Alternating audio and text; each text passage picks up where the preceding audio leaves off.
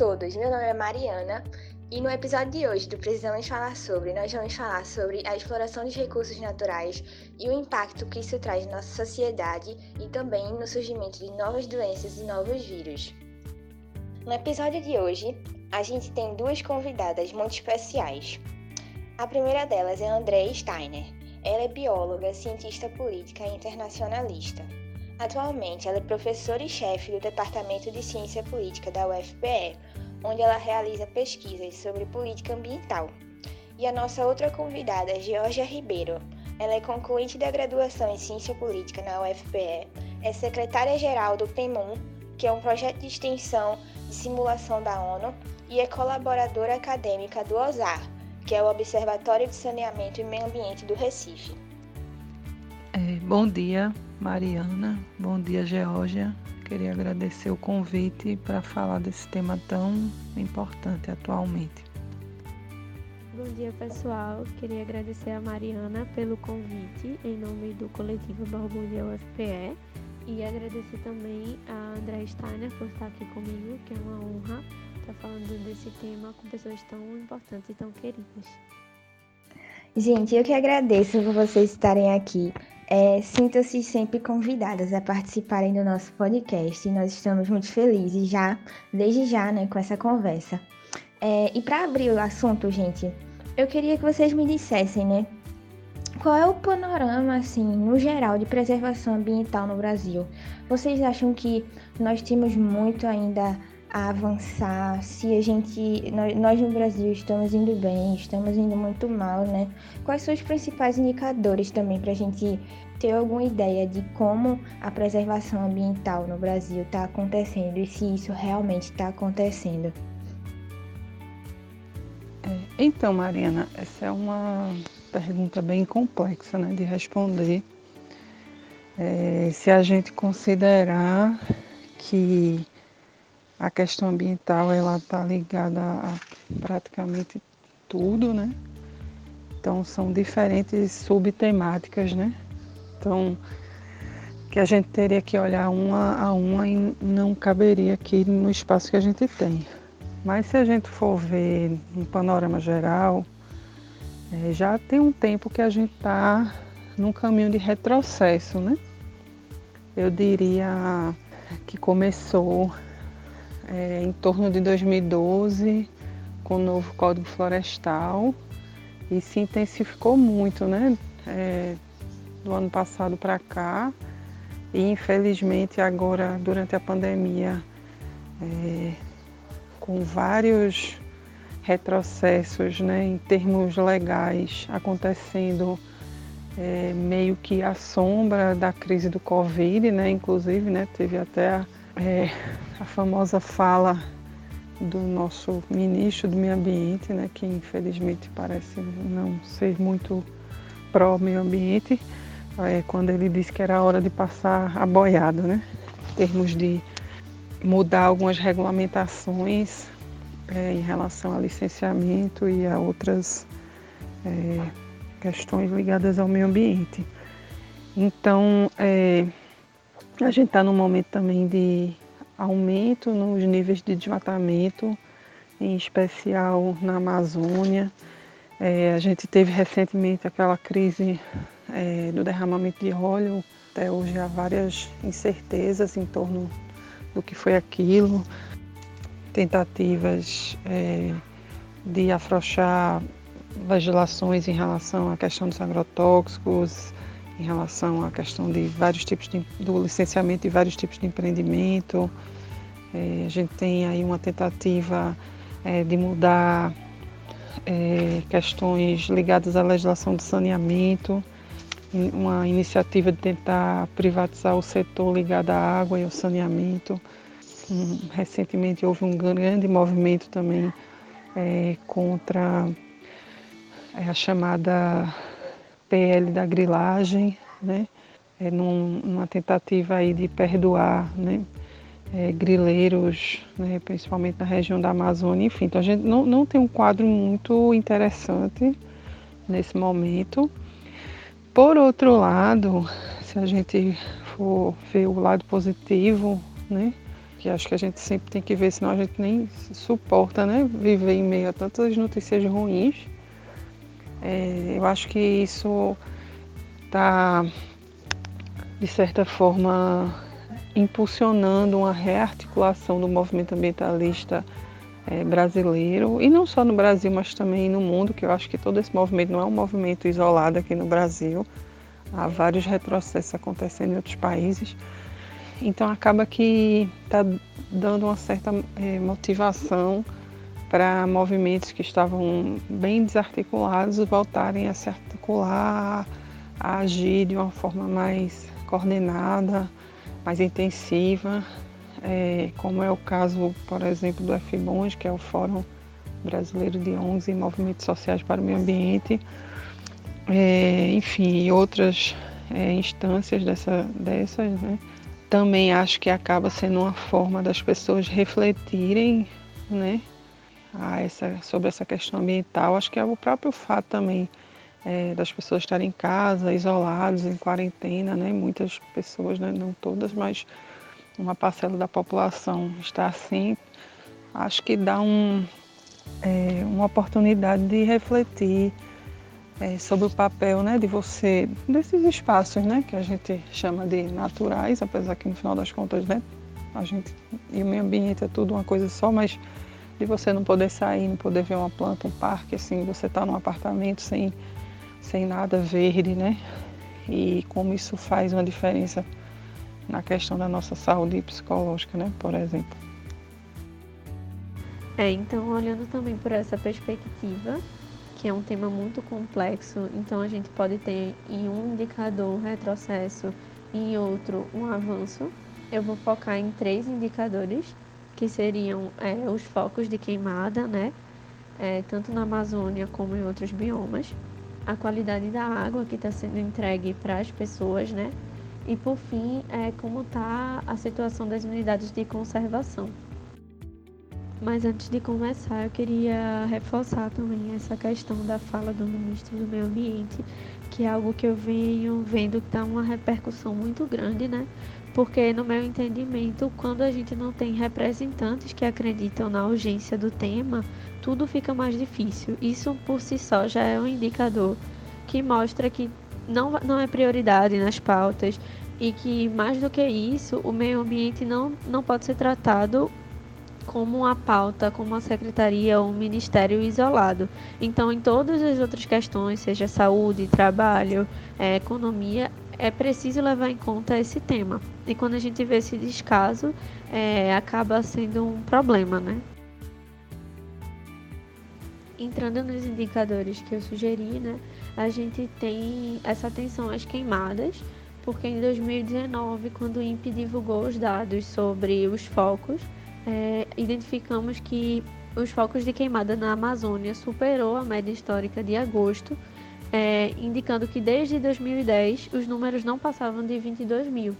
Em agosto de 2019, os satélites registraram mais de 30 mil focos de queimada na Amazônia.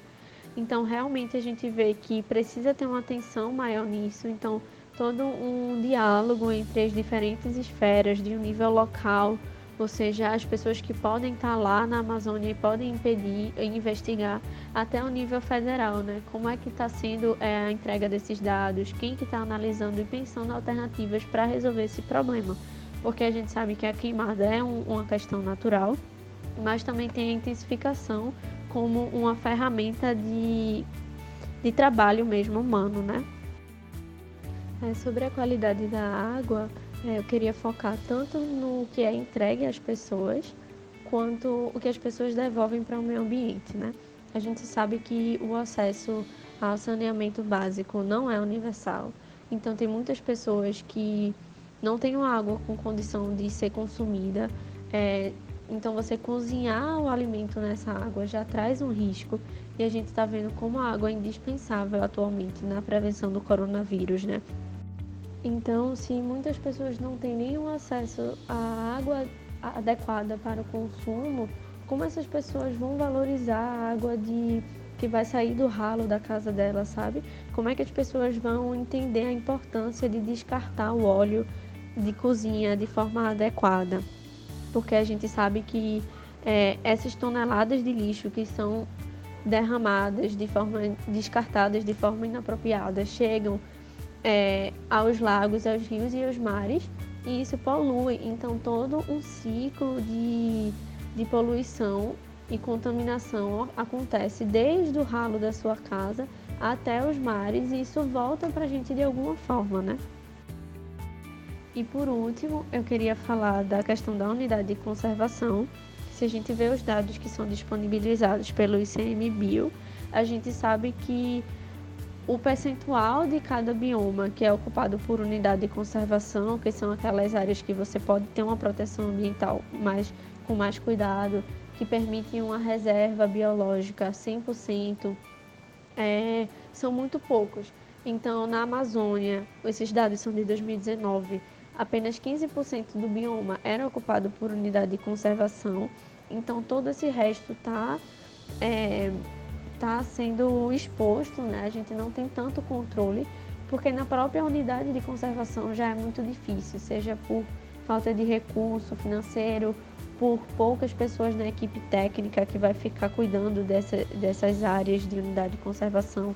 Então, se na própria unidade de conservação é difícil manter, imagina nas áreas que não são conservadas, né?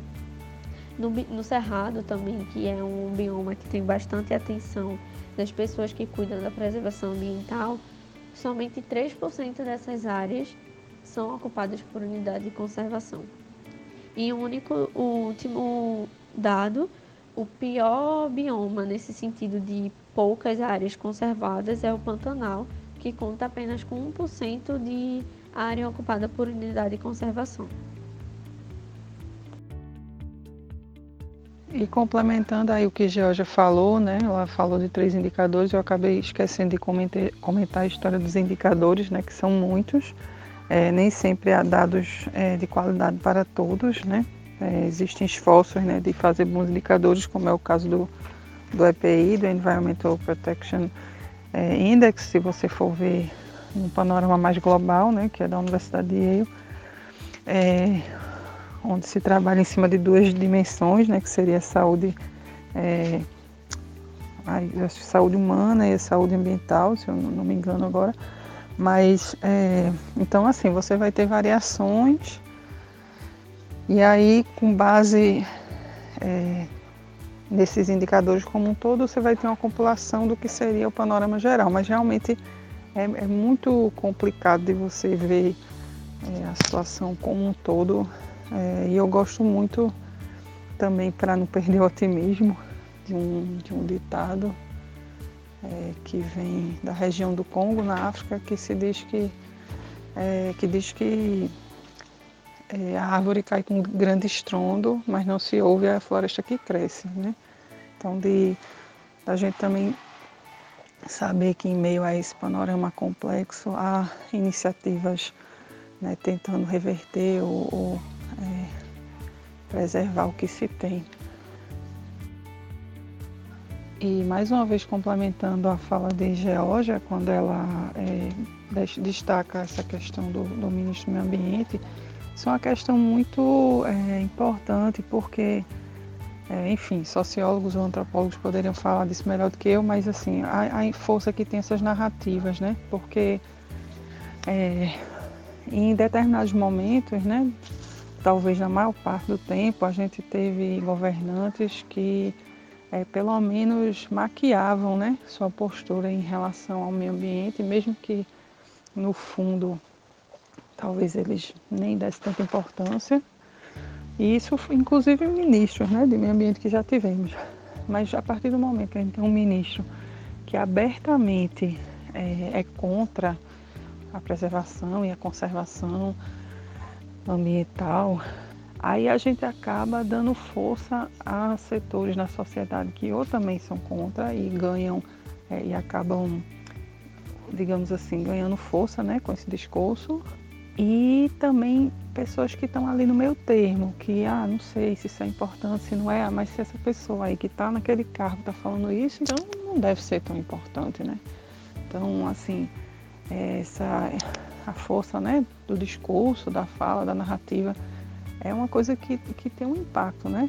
inclusive quando a gente pensa também no nível internacional, né? Às vezes a gente tem acordos de meio ambiente que é, talvez nem, nem tenha é, nem tenham dispositivos assim que, que sejam tão fortes no sentido de gerar ações é, que, se não forem cumpridas, tragam algum tipo de punição. Às vezes não tem isso, mas pela sua força em termos né, de simbólicos, em termos de, de você ter um instrumento internacional que dá uma diretriz, né? Então, às vezes isso tem uma força né, que não é tão considerada. E às vezes tem uma força que não apenas nos governos, mas também é, em, outros, é, em outras instâncias que não as governamentais. Eu queria também tocar em outro ponto que eu não falei no comecinho, que é, pode parecer até é, irrelevante, mas eu acho importante falar. Então, é, Mariana perguntou sobre o panorama de preservação, né? Se a gente for ver estrito senso, há uma diferença entre preservação e conservação, né? É, se a gente for pensar nas raízes históricas do ambientalismo moderno, aí na virada do século XIX para o século XX, quando havia né, o preservacionismo e o conservacionismo. No sentido de que o preservacionismo era mais aquela coisa de você ter áreas fechadas onde se pudesse contemplar a natureza, né, de grandes parques, né, como o Parque Yellowstone nos Estados Unidos, entre vários outros. E o conservacionismo seria aquela visão que no começo era mais utilitária mesmo, é, tinha até algumas questões né, discutíveis, mas que foi evoluindo para uma visão mais da integração do homem com, com o restante do meio ambiente, é, o desenvolvimento sustentável, enfim. Então, eu só queria falar isso para gente, para ressaltar que num no ideal, a gente teria iniciativas dentro dessas duas vertentes, né? tanto preservacionistas, aí Georgia falou na questão das unidades de conservação, e aí tem as unidades de conservação mais fechadas, né? É, que seriam só mais para pesquisa, como aqui em Pernambuco a gente tem vários exemplos, né? como a Reserva Biológica de Saltinho, a Reserva Biológica de Serra Negra, enfim, entre várias outras, mas é, também aquelas que aquelas iniciativas que promovam um convívio é, harmonioso né, entre o ser humano e o restante da natureza, também com essa ideia é, de sustentabilidade, de conservar o meio ambiente para as próximas gerações e também por si só, né, porque o, o meio ele tem uma importância intrínseca, né, muito para muito além é, do da sua utilidade para o ser humano. E quanto à, temática da água, né, que Georgia destacou agora, a gente também tem que lembrar que não, são, não é só essa poluição é, visível, né, mais evidente no sentido de, do esgoto, né, de, de lixo, mas também é, tudo que a gente consome, né, de uma forma ou de outra, vai parar na água. Então, os remédios que a gente toma necessário, com, com necessidade ou não, é, os alimentos que a gente come e o que estão neles em termos de agrotóxico e outras substâncias nocivas, né? É, os produtos de higiene e de beleza que a gente usa, né? Tudo isso em algum momento vai chegar na água. Então é um exercício muito minucioso esse, né? Da, da gente olhar para si e também para o todo e para as políticas públicas é, no sentido de, de é, ter uma água de qualidade. Também né, a história de ter áreas verdes que possam filtrar essa água que volta para o lençol freático, né, o que é um problema nas cidades, né, quando a gente tem um, uma impermeabilização do solo né, e, e, uma dificuldade é, nessa filtragem natural. Né. E aí, é, assim, achei importantíssimo o que, que Georgia falou sobre o Covid, né? De estar muito claro agora né, importância dessa água na prevenção de, de doenças, né? Como Covid e, e, outras, né? Que, que existem ou que estão por vir, infelizmente, né? A gente não pode destacar, destacar é, a gente não pode esquecer isso. Essa história das unidades de conservação que Georgia comentou, é, tem, tem muito nessa questão dos parques de papel, né, que chama de parques de papel, que são aquelas unidades que só existem é, na norma, né, mas que na prática ou não tem gestor, ou tem uma única pessoa, ou não tem plano de manejo, ou tem vários problemas com o entorno, né, com pessoas que invadem, que desmatam, que tiram recursos. É, então é, é assim, às vezes os números, aliás, geralmente os números eles não é, representa a realidade, né? Bom, apesar do nosso ministro que não defende né, o meio ambiente, ele faz questão de se mostrar uma pessoa anti-preservação e anti-conservação ambiental, é importante a gente também, como a professora falou, né, pensar de um ponto de vista um pouco mais otimista, né? Nós temos aí realmente o Fórum Brasileiro de ONGs e Movimentos Sociais para o Meio Ambiente, que é um fórum importante. A gente tem o próprio Observatório de Saneamento e Meio Ambiente do Recife, que Georgia está aí para falar um pouco sobre também, se ela quiser, que estão fazendo trabalhos muito importantes, né, dentro dessa temática e a gente não pode esquecer disso. E eu queria só fazer uma retificação, que eu falei Fórum Brasileiro de ONGs para o Meio Ambiente, mas é, tem um complemento, é Fórum Brasileiro de ONGs para o Meio Ambiente e o Desenvolvimento. E, gente, quais são as consequências na saúde das pessoas quando a preservação ambiental e especificamente a qualidade da água não são garantias nem direitos para a população? Bom, eu queria começar destacando que todas essas consequências, elas vão chegar agravando as desigualdades sociais. É, então, focando no acesso à água, como você falou, é, você morar em um bairro que tem acesso ao abastecimento de água, que tem uma cobertura de coleta de esgoto adequada, já vai garantir que você vai ter o seu direito humano fundamental de acesso à água e pessoas que não moram em bairros com essas condições não vão ter. Então, o, a desigualdade já começa daí, né? E aí a gente entende que pessoas que moram em, têm um poder aquisitivo maior, conseguem ter acesso a sistemas de saúde pagos e pessoas das classes mais baixas que também não têm esses acessos à água garantida, como a gente já conversou, vão ter que ir para o SUS. Então, às vezes, você, você está com um problema de saúde, vai chegar no SUS e vai ter outros problemas, vai estar mais vulnerável, entende? É, e eu queria também apontar esses problemas de saúde com foco na desigualdade de gênero é, e sugerir desde já um relatório muito interessante que vocês podem encontrar no mulheresesaneamento.com, que considerando essa carga maior que as mulheres têm comparado ao homem no ponto de vista de atividades domésticas, eles apontam que essas mulheres, exatamente por ter esses, essas atividades extras, são mais afetadas também quando membros da família adoecem como resultado da inadequação do acesso à água, ao acesso sanitário e à higiene. E aí, pensando que por essas mulheres terem que ficar em casa para cuidar dos filhos que adoecem, elas vão ter alguma perda no trabalho por ter que faltar, ter que justificar, é, me lembra outro relatório é, da BRK Ambiental, uma empresa no setor de prestação de serviços de água e de esgoto, é, que atua em mais de 100 municípios do Brasil que fala relacionando o consumo de água não tratada com todos os outros problemas sociais.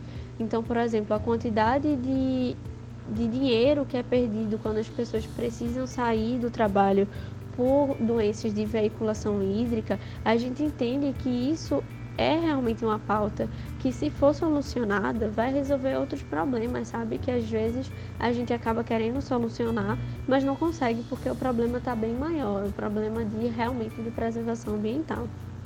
Então, é, nesse relatório tem um dado muito interessante que fala que em 2013 mais de 14 milhões de pessoas foram afastadas do trabalho por diarreia ou vômito, ou seja, doenças básicas relacionadas ao tratamento de água e esgoto a céu aberto, né?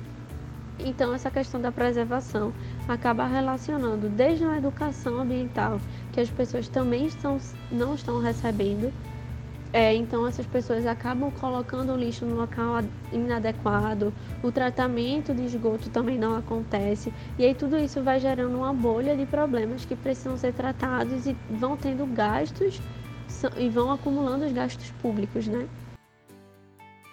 Georgia falou muito bem em relação a essa questão da desigualdade social, também a desigualdade de gênero, e de fato está muito né, ligada a como os a degradação ambiental ela vai trazer impactos diferenciados. Então, por exemplo, um exemplo né, bem, bem simples de se visualizar é a questão do, do consumo não sustentável. Né? Então, é, as classes mais abastadas vão tender a consumir mais, o que traz um impacto em termos de poluição, em termos da, da questão da produção de resíduo. E muitas vezes é, essa poluição ela vai afetar muito mais é, as classes com menor poder aquisitivo, né? que muitas vezes vão estar é, dependentes de, por exemplo, é, ter que pegar água em algum local contaminado, ao invés de ter água corrente tratada na torneira, né? É, ou aqui em Pernambuco a gente tem um outro exemplo também, por exemplo, que é a questão da, da queima da cana, né? Que vai gerar uma poluição que obviamente vai afetar todos, mas muitas vezes a gente vai ter populações né, que moram ali bem no entorno, às vezes até trabalham dentro daqueles canaviais e com, que sofrem com problemas respiratórios sérios, né? E é, inclusive, né, puxando, saindo um pouco dessa temática da água para temática é, da poluição do ar, né? O, a poluição do ar é um dos, dos problemas, né? É, gerados pela degradação ambiental que mais causam é, problemas de saúde humana. Né? A gente tem uma quantidade enorme de mortes anuais por conta, por exemplo, de poluição por diesel e outros tipos de poluição. E a questão de gênero, né, que Georgia falou também é assim muito importante, é uma questão que está começando a ser olhada mais agora. É, Georgia citou um relatório aqui para o Brasil, mas existe também relatórios da ONU é, existe um bem interessante ligado às convenções que tratam de resíduos tóxicos, né, como a Convenção da Basileia, a Convenção de Roterdã, e vai tratar também de como é, os impactos da má gestão desses resíduos vão, é, vão afetar as mulheres em especial pelo mundo. Né? E voltando ainda à questão da água, né, a gente tem que ligar que é, tem que lembrar que é, a questão das mulheres está também intimamente ligada à questão das crianças, né?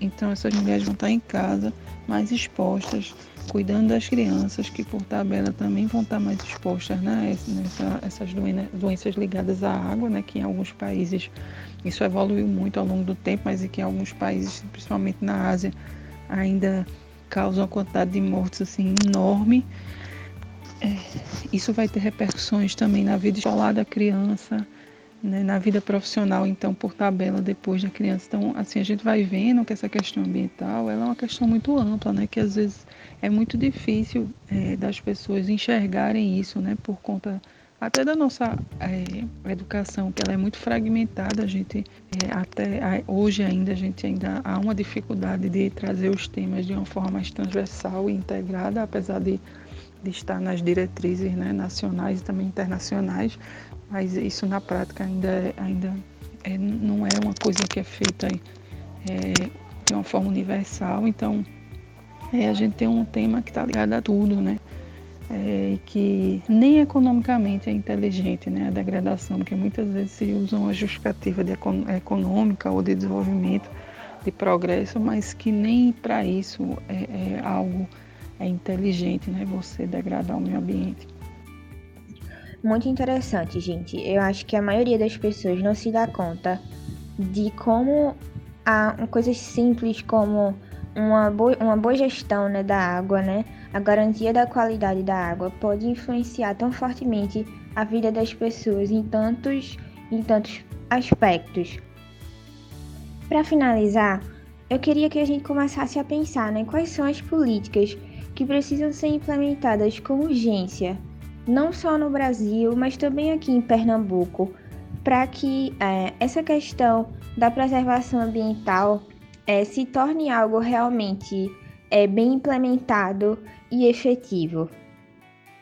É, pensando em política para melhorar o, a preservação ambiental, é, sempre me vem à cabeça a questão da universalização do saneamento básico, né, como eu já comentei aqui, e também o descarte correto do lixo, porque para muitas pessoas essas políticas são da área de saúde ou gestão pública, mas na verdade é, a gente dando conta dessas questões, resolvendo essas pautas, com certeza a gente vai garantir que menos espaços ambientais, menos áreas verdes vão estar sendo poluídas e menos água também. Então, se a gente garante que pelo menos não vai acontecer mais poluição, mais contaminação, a gente consegue levar essas outras políticas como unidade de conservação, é, como limpeza dos mares, é, em paralelo, sabe? E aí eu queria aproveitar esse espaço para falar um pouquinho do OSAC, como o Mário falou no começo, é o Observatório de Saneamento e Meio Ambiente do Recife, porque a gente atua exatamente traduzindo esses dados e informações que são gerados pelo poder público para as pessoas. Então, a gente entende que, como as pessoas estão no centro dessas políticas ambientais, se as pessoas entendem que a situação está se agravando, elas vão primeiro mudar seu, sua forma de consumir, sua forma de comprar produtos, diminuir embalagens plásticas, fazer uma compostagem em casa e também vão cobrar mais, sabe? Vai ser um apoio a esse terceiro setor, vai ser um apoio às ONGs que já cobram tanto é, políticas efetivas. Então, essa é uma pergunta que também tem uma resposta longa e complexa, mas é, a gente tem que considerar, é, principalmente se a gente focar no período que vai desde a nova Constituição em 88 até meados de 2012, né, quando a gente começou a ver alguns, retro, é, a ver alguns retrocessos, né, como eu falei no começo, em termos de política ambiental é, no, no, país, é, o Brasil ele tem uma, uma legislação ambiental muito é, boa e completa em vários aspectos, né, inclusive com instâncias de participação social, é, fazendo parte é, de várias, vários acordos internacionais importantes né, que acabam depois sendo incorporados né, é, à legislação, como, como a própria legislação prevê. É, então, a gente tem um Plano Nacional de Resíduos Sólidos, um Plano Nacional de Saneamento, Plano Nacional de Biodiversidade, de Mudanças Climáticas, a gente tem é, grandes planos e programas né, que criam diretrizes para atuação no nível federal e estadual e municipal. Né? Só que aí a gente tem vários aspectos, né? É, que a gente tem que considerar. Um é a questão dos retrocessos que estão acontecendo, que é uma coisa, enfim, que, que não sei como é que como é que isso vai parar, né? Se, se mais na frente a gente vai conver, é, conseguir reverter isso de alguma forma. É, mas eu queria focar também em outros aspectos, como por exemplo é, a questão de que a gente tem muitas é, leis que vêm, né, que estão no nível federal, mas que a execução, em última instância, se dá no nível municipal. E a gente tem uma infinidade de municípios no país e uma boa parcela delas que são deles, né, que são municípios muito pequenos. É, muitas vezes falta recurso ou há um recurso que ele é mal, é, mal gerenciado não há prioridade para a questão ambiental, então a gente vai ver, por exemplo, você vai num mini município desse e vai ter uma secretaria de transporte, é, é, é, turismo, educação e meio ambiente. Meio ambiente sempre é o, o último, né? Citei aqui de uma forma é, meio estereotipada, mas acontece, né? Umas coisas assim que não vai ter pessoal capacitado para lidar com a questão ambiental, é, às vezes até, até há uma boa vontade, mas não tem essa, essas pessoas capacitadas, se tem, elas não são concursadas, é, que traz algumas questões. É, às vezes é uma pessoa para lidar com, com, tudo, desde lixo, a unidade de conservação, a, enfim, clima, o que for, né? Não há uma integração com a questão de saúde, muitas vezes, né, como a gente falou agora, na questão de saúde, ela está totalmente ligada à questão ambiental, mas muitas vezes são vistas como coisa da parte. É, então, a gente tem, digamos assim, um país enorme, com vários biomas importantes, com uma quantidade muito grande de município, é, de municípios né, que não, não conseguem, é, no melhor cenário, dar conta de tudo, né? E no pior cenário, a gente entra aí com várias questões no sentido de, enfim, corrupção, é, falta de recursos, é, assim, falta de, de, noção mesmo da importância da questão, é, questões políticas diversas. Aí a gente vai para o que Marina falou, que é a questão da implementação, né? Então, é, o século XX ele foi um século que o meio ambiente entrou para a agenda, né, de fato. Mas entre entrar para a agenda e as políticas serem de fato implementadas, né, tem uma distância.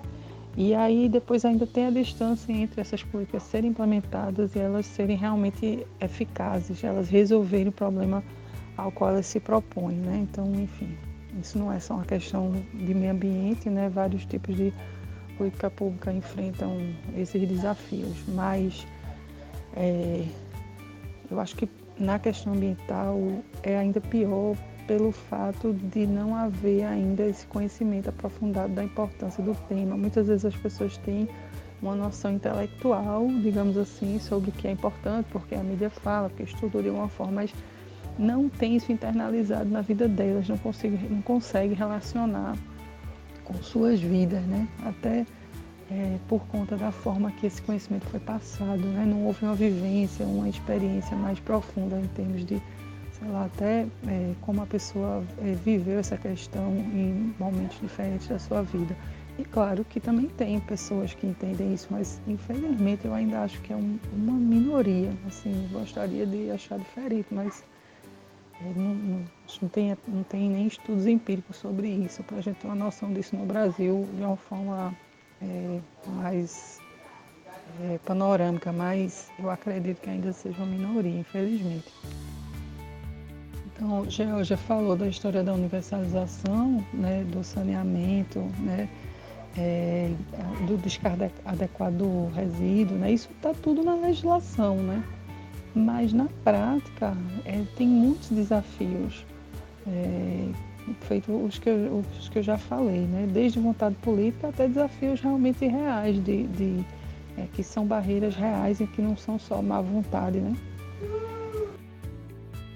E aí, é, Georgia trouxe a questão do OSAR, né, que eu acho que o OSAR faz um trabalho é, bem importante né, no sentido é, da educação sobre alguns temas, né? Claro que é, é, é uma é, não é no sentido né, de uma, é, da educação básica ou de uma educação formal, mas no sentido de produzir é, informações, é, disponibilizar em redes sociais e, e, enfim, informações muito úteis, né, no sentido de, por exemplo, a, a gente ter a informação de que a gente perde muita água né, no sistema de abastecimento por motivos vários e que as pessoas às vezes não têm essa noção, né?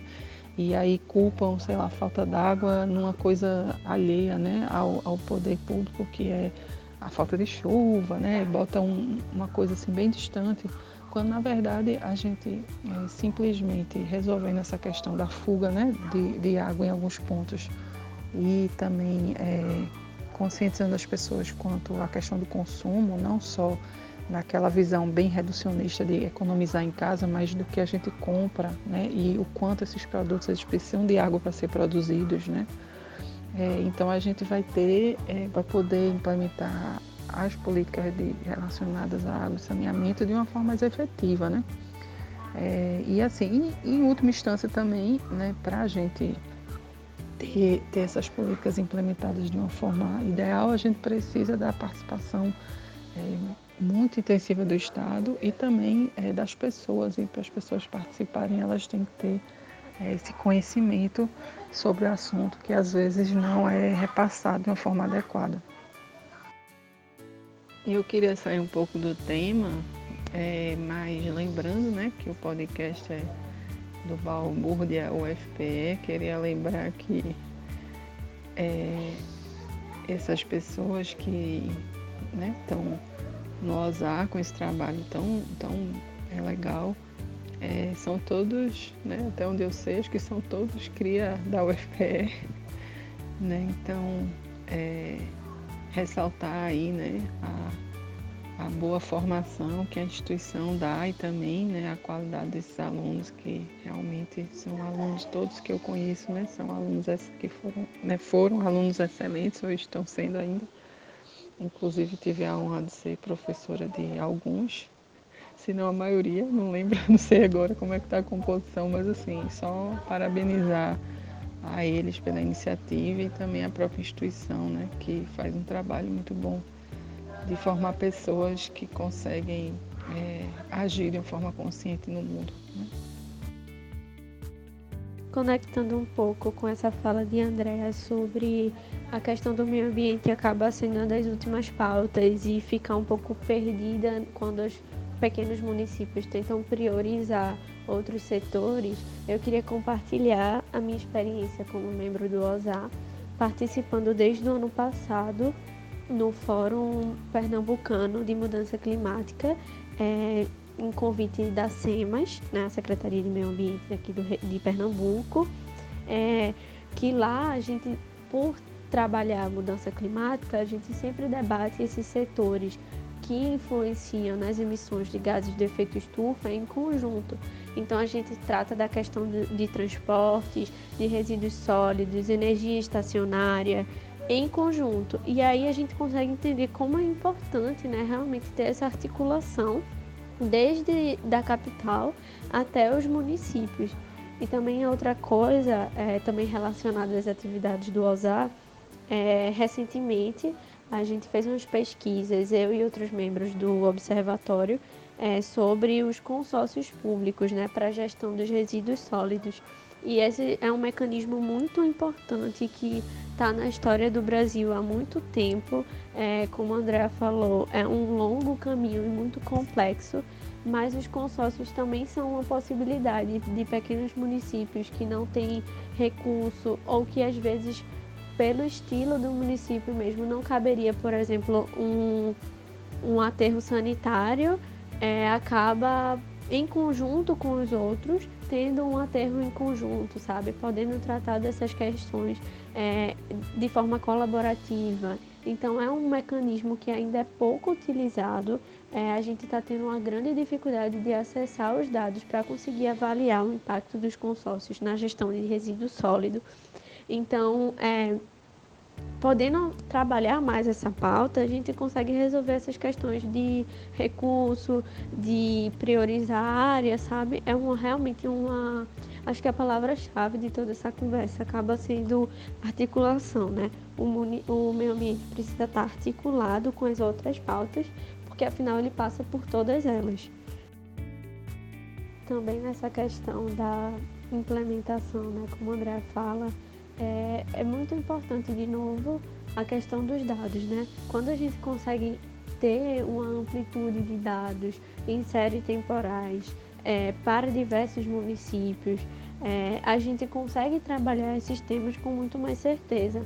Inclusive, é, a gente vê cada vez mais essas pautas ambientais serem discutidas a níveis globais, né? Porque a gente sabe que os problemas ambientais eles não respeitam fronteiras, eles vão muito além disso.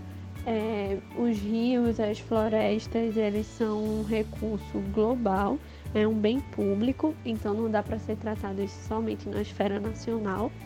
E aí, é, lembrando também a questão das queimadas, quando o presidente Macron da França é, fez um, um, comentário né, sobre a forma como o Brasil estava lidando com isso, é, a, chamou a atenção de que realmente isso precisa ser tratado a nível internacional.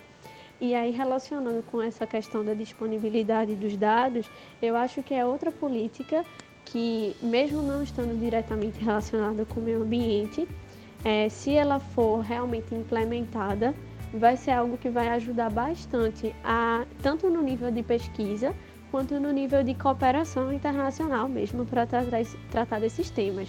É, Então, investir em uma política de transparência, né? em uma cultura, na verdade, além da política, em uma cultura de prezar pelo compartilhamento de dados e informações, a gente garante que vai ter o apoio internacional para além de discussão, além de assinar tratados e fechar acordos, muitas organizações internacionais é, podem nos apoiar com recursos, seja financeiro, seja técnico, para de fato implementar uma política, sabe? Então, por exemplo, o Banco Mundial é, financia o projeto Agricultura de Baixo Carbono e além do dinheiro que foi fundamental para o Senar conseguir implementar essa política, eles contam com essa questão do apoio ao monitoramento e avaliação, que acaba contribuindo com o, é, a avaliação de uma política se ela foi eficaz ou não, como a Andrea comentou. Muito interessante, gente. Eu acho que além da, da palavra-chave né, desse, desse final da conversa, se articulação né, entre todos esses atores públicos, acho que privados, né, organizações da sociedade civil, é, acho que além da articulação né, desses atores, acho que a gente também precisa focar muito na educação ambiental das pessoas, né? E assim, do meu ponto de vista, eu acho que os municípios podem ser uma, uma boa ideia para promover essa educação ambiental, né, na educação básica. E é importante a gente lembrar que a educação ambiental ela não é feita para ser algo só é, né, uma caixinha separada, fragmentada das outras coisas, né? Ela pode ser também assim, né, na forma de uma disciplina, sim, mas assim o ideal é que a questão ambiental esteja em tudo, né? Então que todas as disciplinas que a gente tenha, por exemplo, num curso, possam ter um link com a questão ambiental e também com outras questões que são transversais. É, e acho que só assim é que a gente vai ter esse real entendimento é, da relevância do assunto. Então, né, gente, para finalizar, eu queria agradecer aqui a presença da professora André Steiner e de Georgia Ribeiro. É, a conversa foi bastante interessante. Eu acho que a gente poderia se aprofundar muito mais em outros momentos e aí fazer conversas ainda mais longas. E aí eu queria deixar o convite, né, para vocês sempre que quiserem aqui participar do nosso podcast, podem ficar à vontade. É, o podcast Precisamos Falar Sobre é do coletivo Balbúrdia UFPE. A gente tá no Instagram, no Facebook, então só é procurar lá. É, a professora André Steiner também tem Instagram, o Ozar tem Instagram, então quem quiser procurar um pouco sobre o trabalho que a professora faz no departamento e também o trabalho que o próprio observatório faz aqui no Recife, é só é dar uma pesquisada lá no Instagram. Eu que agradeço o convite, espero que a gente possa conversar no futuro sobre outros temas, aprofundar alguns pontos. É, parabenizo a iniciativa né, do Balbúrdia UFPE em trazer esse tema. É, e é, desejo é, dias mais verdes para todos. Então eu também queria agradecer a todo mundo que permitiu a gente estar aqui e que nós três vamos continuar conversando sobre esse tema, eu não tenho dúvida. É algo que a gente trabalha e gosta muito, né, pessoalmente também. Mas eu queria provocar as pessoas que não estão acostumadas a pensar no meio ambiente a fazer isso, né? É, eu me sinto muito feliz como membro do OSAR, como o André falou, é mais, é mais do que uma obrigação, né? Os dados são compartilhados, mas quantas pessoas vão entrar no site oficial do governo para ver esses dados?